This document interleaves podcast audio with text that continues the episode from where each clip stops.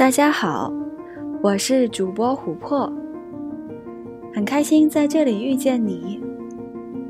生活中啊，并不缺少美，缺少的是发现美的眼睛。今天我们所要分享的文字来自于周国平。我喜欢生命本来的样子。感谢你的收听。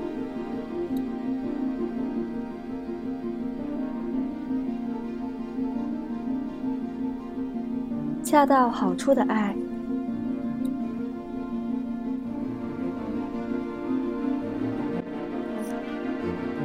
爱是没有理由的心疼，爱是一份伴随着付出的关切。我们往往最爱我们倾注了最多心血的对象，爱就是没有理由的心疼和不设前提的宽容。人在爱时都太容易在乎被爱，视为权利；在被爱时都太容易看清被爱，受之当然。如果反过来，有爱心而不求回报，对被爱之珍惜却不计较，人就爱得有尊严，活得有气度了。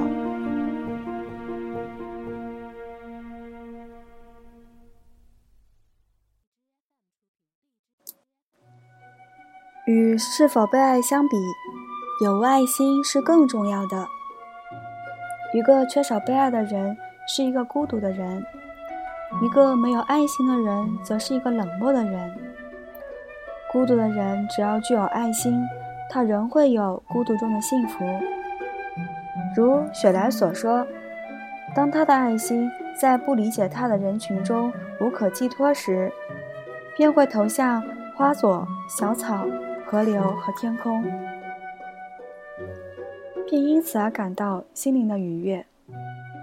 倘若一个人没有爱心，则无论他表面上的生活多么的热闹，幸福的源泉已经枯竭，他那颗冷漠的心是绝不可能真正快乐的。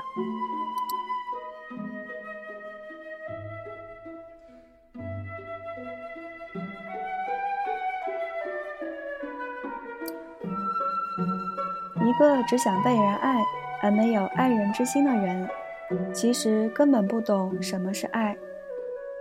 他真正在乎的也不是被爱，而是占有。爱心与占有欲正相对的东西。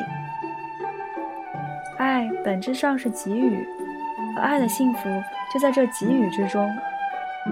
许多贤哲都指出，给予比得到更幸福。一个明显的证据是亲子之爱。有爱心的父母在照料和抚育孩子的过程中，便感受到了极大的满足。在爱情中，也是当你体会到你给你所爱之人带来了幸福之时，你自己才感到最幸福。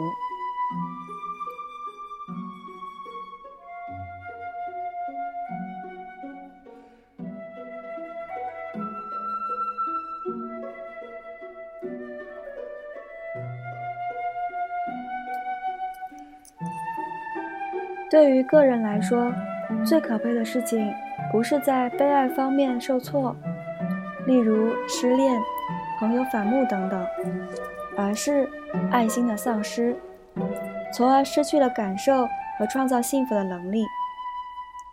对于一个社会来说，爱心的普遍丧失则是可怕的，它的确会使世界变得冷如冰窟，荒凉如沙漠。在这样的环境中，善良的人们不免寒心，但我希望他们不要因此而趋于冷漠，而是要学会保护自己的同时，仍保有一颗爱心。应该相信，世上善良的人总是多数，爱心必能唤起爱心。不论个人还是社会，只要爱心犹存，就有希望。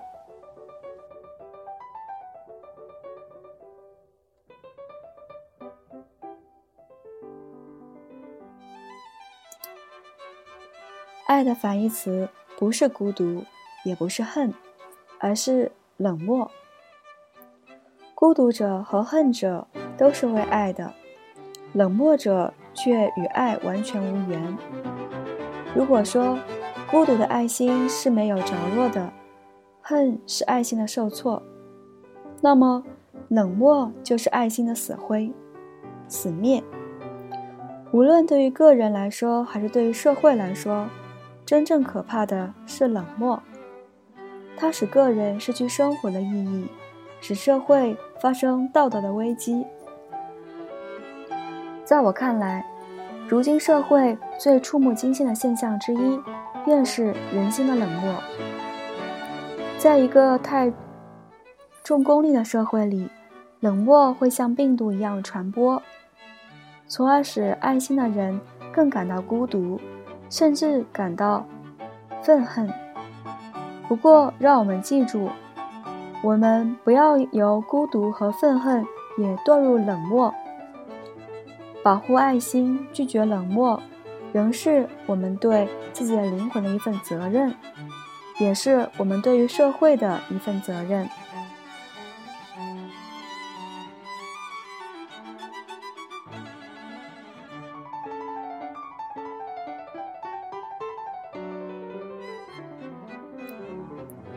凡正常人都兼有疼人和被人疼的两种需要，在相爱者之间，如果这两种需要不能同时在对方身上得到满足，便潜伏着危机。那惯常被疼的一方，最好不要以为你遇到了一个只想疼人而不想被人疼的纯粹父亲型的男人。或纯粹母亲型的女人，在茫茫宇宙间，有谁不是想要人疼的孤儿？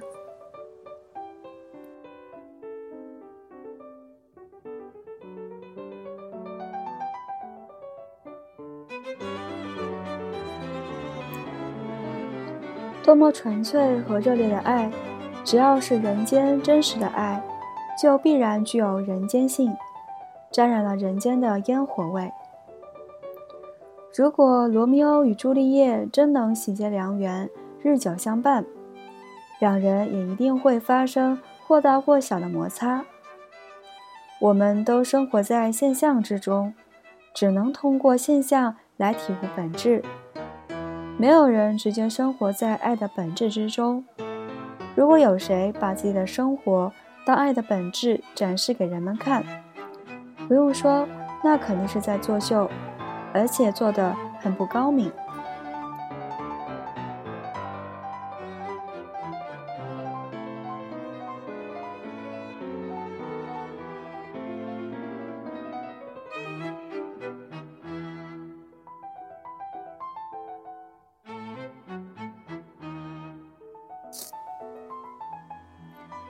爱，从痴迷到依恋。爱有一千个定义，没有一个定义能够把它的内涵穷尽。当然，爱首先是一种迷恋，情人之间必有一种痴迷的心境和一种依恋的情怀，否则算什么坠入情网呢？可是，仅仅迷恋还不是爱情。好色之徒烈焰，无知少女追星。也有一股迷恋的劲儿，却与爱情风马牛不相及。即使自以为堕入情网的男女，是否真爱也有待岁月检验。一个爱情的生存时间或长或短，但必须有一个最短限度，这是爱情之为爱情质的保证。小于这个限度，两情无论怎样热烈，也只能算是一时的迷恋。不能称作爱情，所以爱至少是一种当长久的迷恋相，迷恋又长久，有了互相的玩味和欣赏，爱便是这样一种乐此不疲的玩味和欣赏。两个相爱者之间必定是常常互相玩味的。而且是不由自主的玩，越玩越觉得有味。如果有一天觉得索然无味，毫无信心，爱就荡然无存了。迷恋越是长久，其中热烈痴迷的成分就越是转化和表现为深深的依恋。这依恋便是痴迷的天天长日久的存在形式。由于这深深的依恋，爱又是一种永无休止的惦念。有爱便有牵挂。而且牵挂得以似乎毫无理由，近乎神经过敏。你在大风中行走，无端的担心爱人的屋宇是否坚固；你在睡梦中惊醒，莫名的忧虑爱人的旅途是否平安。哪怕爱人比你强韧，你总放不下心，因为在你眼中，他或她。永远比你甚至一切世人脆弱。你自以为比世人，也比他自己更了解他。唯有你洞察那强韧外表掩盖下的脆弱。于是，爱又是一种温柔的呵护。不论男女，真爱的时候必定是温柔。爱一个人就是心疼他、怜他、宠他，所以有疼爱。怜爱、宠爱之说，心疼他是因为他受苦；怜他，因为他弱小；宠爱他，因为他这么信赖的把自己托付给你。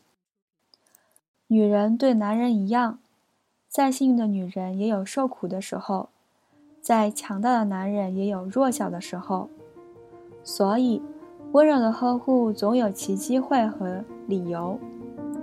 爱本质上是一种指向弱小者的感情，在爱中占优势的是提供保护的冲动，而非寻找、寻求依靠的需要。如果与寻求强大的靠山为合的，那么正因为再强的强者也有弱的时候和方面，使这种结合一开始就隐藏着破裂的必然性。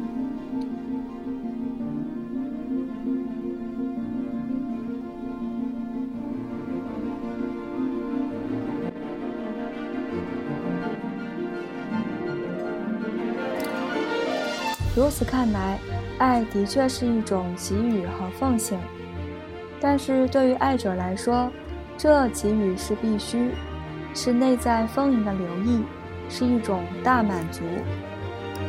温柔也是一种能量，如果得不到释放，便会造成内伤，甚至转化为粗暴和冷酷。好的爱情能使双方的这种能量获得最佳释放。这便是爱情中的幸福境界。因此，真正相爱的人总是庆幸自己所遇恰逢其人，为此也对上天满怀感恩之情。我听见一个声音嘲笑道：“你说的这种爱早已过时，在当今时代纯属犯傻。”好吧，我乐于承认。在当今这个讲究实际的时代，爱便是一种犯傻的能力。可不，犯傻也是一种能力。无此能力的人，至多只犯一次傻，然后就学聪明了，从此看破了天下一切男人或女人的真相，不再受爱蒙蔽。而具备这种能力的人，即使受挫，仍不吸取教训。始终相信世上必有他所寻求的真爱。正是因为仍有这些犯傻能犯傻的男女存在，所以寻求真爱的努力始终是有希望的。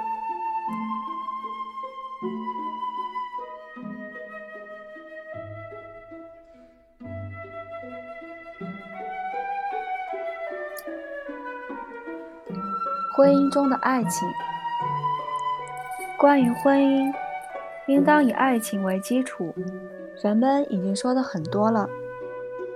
关于婚姻是爱情的坟墓，人们也已经说的很多了。这两种说法显然是互相矛盾的。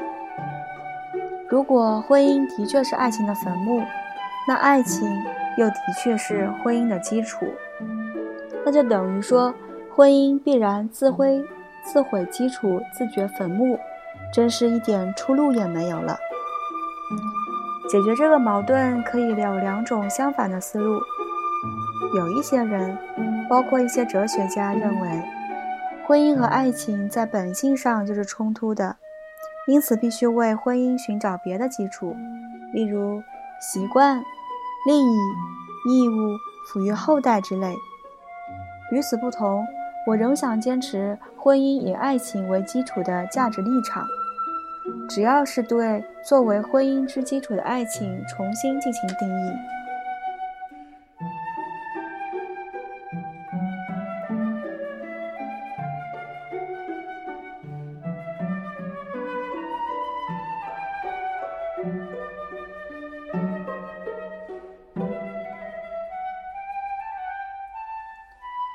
一个真正值得深思的问题：婚姻中的爱情究竟应该是怎样的？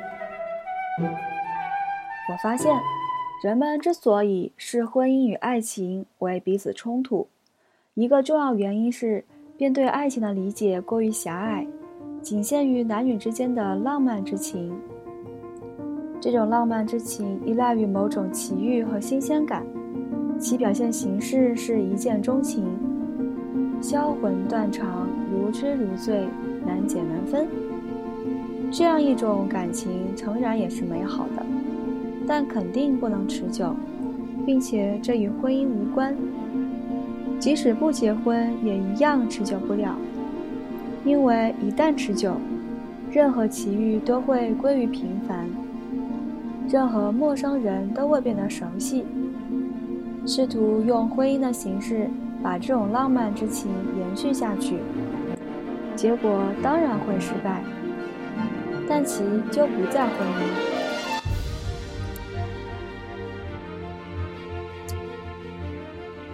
如果我们把爱情理解为男女之间的极其深度的感情，那么我们就会看到，它绝不仅限于浪漫之情，事实上还有别样的形态。一般来说，浪漫之情往往存在于婚姻前或婚姻外，至多还存在于婚姻的初期。随着婚龄的增长，浪漫之情必然会递减。然而，倘若这一结合的质量确实是好的，就会有另一种感情渐渐生长起来。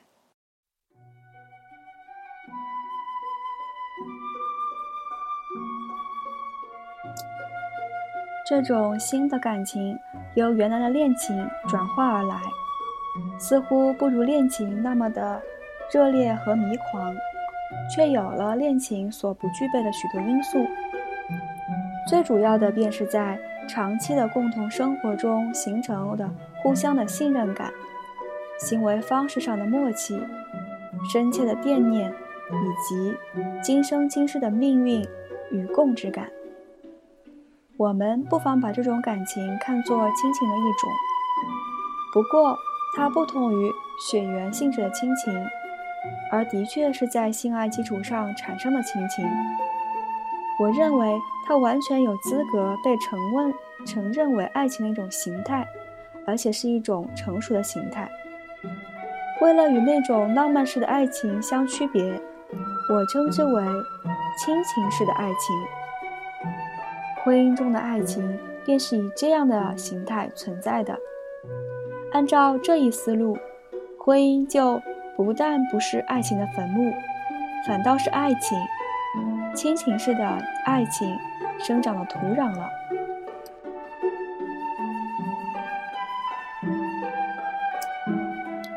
大千世界里，许多浪漫之情产生了，又消失了。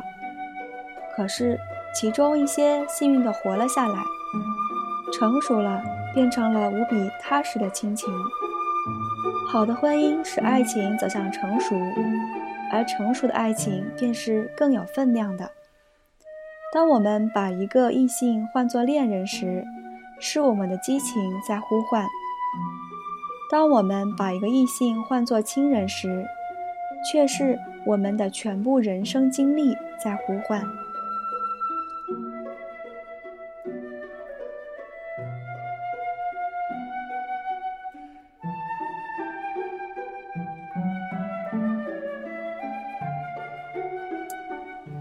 今天所要分享的文字就到这里了，感谢你的收听，我是主播琥珀。生活并不缺少美，缺少的是发现美的眼睛。